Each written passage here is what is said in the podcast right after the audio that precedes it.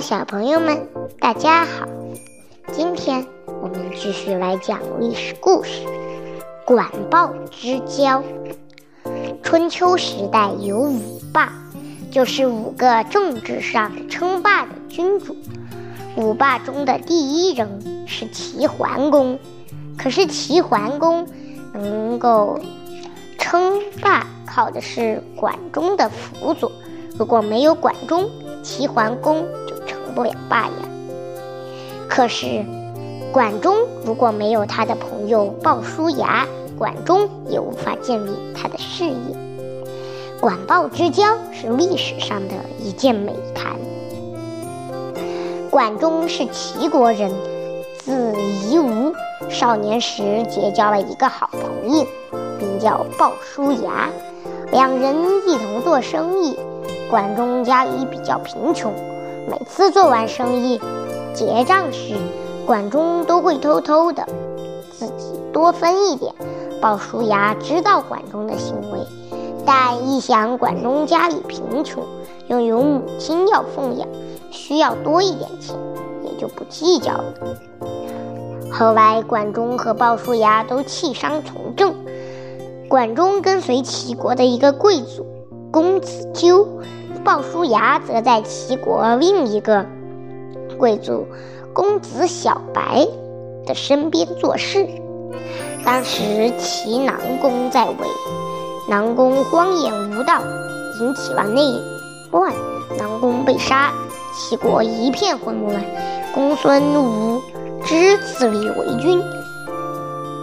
当齐国大乱之时，管仲和招呼。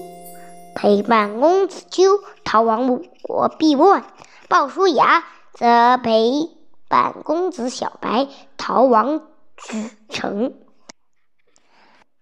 不久，公孙无知被杀，齐国无主。齐国的正卿高侯迎接公子小白回去担任齐国的国君。鲁国听到这个消息，立刻准备送公子纠回齐国。同时，为了防止公子小白先到齐国，便叫管仲带领人马去拦截公子小白。果然，在从九城遇到齐国的大路上，管仲的军队遇到了公子小白。管仲在很远的地方挖开了弓，对准公子小白射了一箭。这一箭刚好射在公子小白的金属制的腰带上。所以，公子小白并没有受伤。然而，公子小白却机警地倒下，假装被射死，让随从的人抬入军中，立即撤退。管仲以为公子小白已经被射死，立刻派人到鲁国去送信，要公子纠从从容容地回到齐国。齐国的王位非公子纠莫属了。但公子小白却早早已悄悄地从小路赶回齐国，被齐国的大臣们拥立为齐王，就是历史上有名的齐桓公。等到公子纠带领鲁国的军队到达齐国边境时，才知道公子小白已经取得齐国国君之位。而且齐国派军队来抵御公子纠，于是齐兵和鲁兵在齐国的田田石（山东省博信县南）打了一仗，鲁兵大败。齐桓公得胜以后，立刻逼死、逼迫鲁国杀了公子纠。招呼见大势已去，已就借自杀而死。但管仲却不肯死，吴国便把管仲捆绑起来，用囚车送到齐国。管仲被押解到齐国，齐桓公下令将管仲处死。且慢，鲍叔牙阻止齐桓公下达处死的命令，大王不能杀掉管仲。那一天，管仲用箭射我，如果不是我命大，箭正好射在腰带上，恐怕我早已已经死了。所以管仲是我的仇人，我怎能放过他？桓公生气地说：“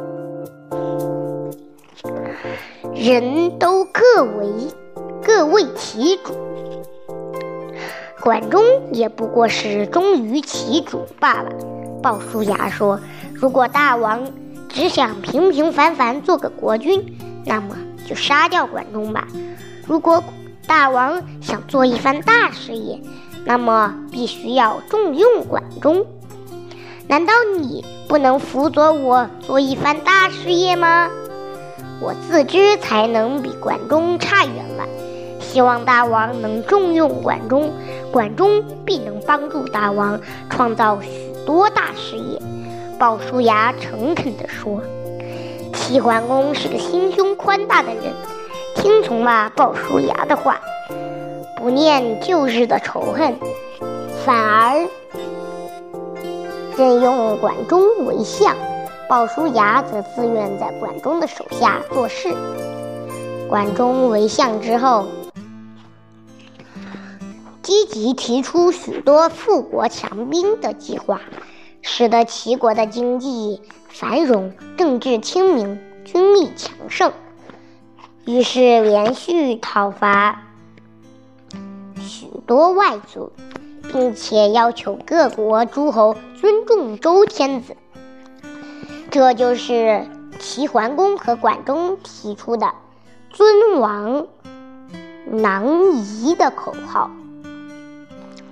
齐桓公受到许多诸侯的推戴，多次主持诸侯间的盟会，维持国与国之间的和平秩序，俨然是诸侯的领袖。有一次，管仲和朋友们聊天，朋友们都在称赞管仲的才能和功勋。管仲深叹一口气，对朋友们说道：“我今天能有这点成绩，最要感激的人是鲍叔牙。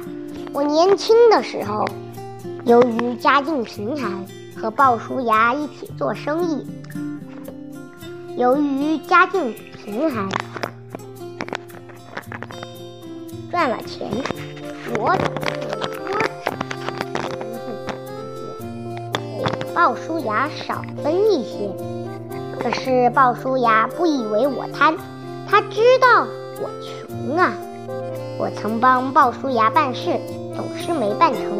鲍叔牙不认为我愚笨，他知道那是时机不对。我曾三次出来做官，三次被国君免职。鲍叔牙从不讥笑我无能，他知道那是我没有遇上好的国君。我曾三次参加战争，三次因为战败而逃亡。鲍叔牙不认为我怯懦，他知道我还有老母，不能轻易牺牲生命。公子纠失败了，招呼荀乐杰，我却不肯死，宁愿被囚禁受辱。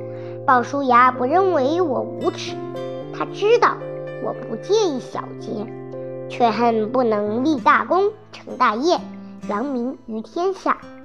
所以我要感激鲍叔牙，生我者父母，知我者鲍子也。朋友们听了管仲的话，深受感动，大家都觉得管仲之贤固然难得，鲍叔牙的知人。才更难得呀！好了，今天的历史故事就讲到这里，敬请期待下一期。郑庄公掘地洞见母亲，让我们下期再见，拜拜。